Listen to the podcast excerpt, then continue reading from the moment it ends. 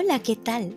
De parte de la Universidad del Magdalena, las estudiantes del programa de Psicología Camila Parada y Karen Ponce en la asignatura de Psicología Clínica 2 les queremos hablar sobre la técnica psicoterapéutica comprobaciones históricas, el cual está basado en los postulados teóricos de la teoría de los esquemas de Jeffrey Jung cuyo objetivo es que los pacientes puedan beneficiarse analizando el origen y la persistencia a través del tiempo de su creencia central.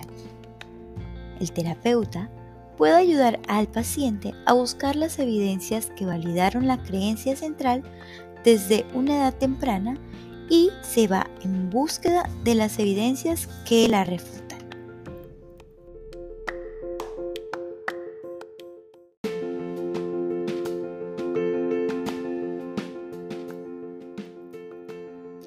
Asimismo, estudios exploratorios publicados por la Revista Psicológica de Brasil y MED entre más de 90 profesionales de psicología de la práctica clínica arrojan la efectividad de esta técnica entre la quinta y la décima sesión en trastornos depresivos y de ansiedad.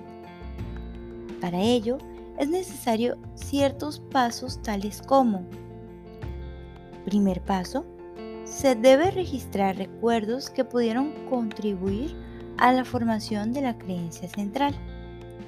Luego, como segundo paso, se realiza una revisión histórica, elaborando una búsqueda y el registro de evidencias de cada periodo que sustenten una creencia nueva y positiva.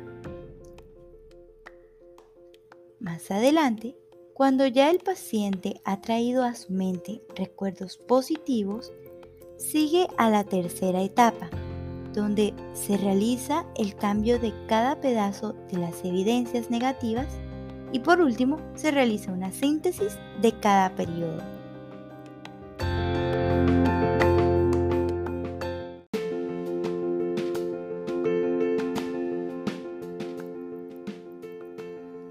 Esta técnica hace parte de una amplia gama de posibilidades que ofrece la terapia cognitivo-conductual, la cual ha demostrado efectividad a través de los años.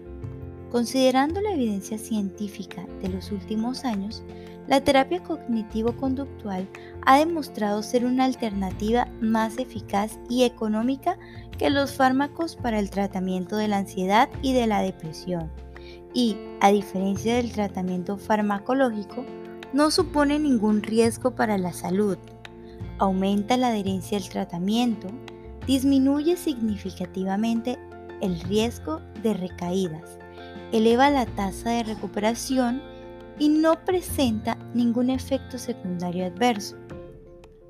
Por todos estos motivos, numerosos organismos competentes en materia de salud señalan las ventajas económicas y psicosociales de la implementación de terapias psicológicas en los servicios de atención primaria, así como la necesidad de los cuidadores de recibir otro tipo de atención sanitaria menos medicalizada, más humanizada y sobre todo más ajustada a sus necesidades. Esto es todo por hoy. Muchas gracias.